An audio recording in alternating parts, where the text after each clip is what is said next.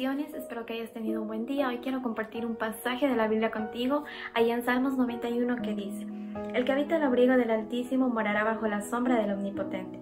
Diré yo a Jehová, esperanza mía y castillo mío, mi Dios en quien confiaré, Él te librará del lazo del cazador de la peste destructora, con sus plumas te cubrirá, y debajo de sus alas estarás seguro, escudo y adarga su verdad. No temerás del terror nocturno, ni saeta que huele de día, ni pestilencia que ande de oscuridad, ni mortandad que en medio del día destruye. Caerán a tu lado mil y diez mil a tu diestra, mas a ti. A veces colocamos nuestra confianza en cosas o circunstancias que pasamos momentáneamente, pero nuestro destino no es definido por estas circunstancias que estamos viviendo, sino es definido por la palabra de Dios. ¿Cómo sabemos que la palabra de Dios eh, define nuestra vida?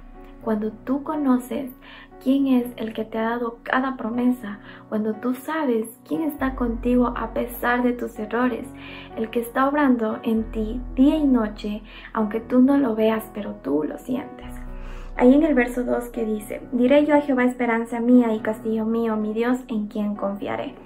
Cuando colocamos nuestra confianza, nuestros sueños, nuestros proyectos en la roca que es Dios, a pesar, a pesar de las circunstancias, a pesar de las pruebas que vienen o cuando tu mundo se esté desmoronando, pero tú sabes que Dios es el que está sobre todas estas circunstancias, la perspectiva de las cosas cambia.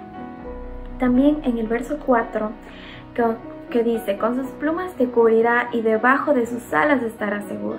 Escudo y adarga es su verdad. Nos da a conocer la protección que tiene Dios con nosotros. Em, en el verso 7, caerán a tu lado mil y diez mil a tu diestra, mas a ti no llegará.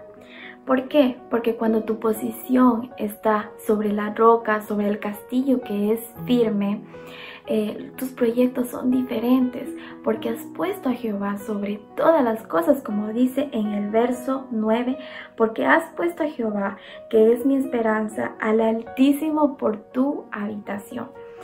Asimismo, ya para terminar, en el verso 10 que Dice, no te sobrevendrá mal ni plaga tocar a tu morada. Aquí Dios nos da a conocer una promesa de sanidad.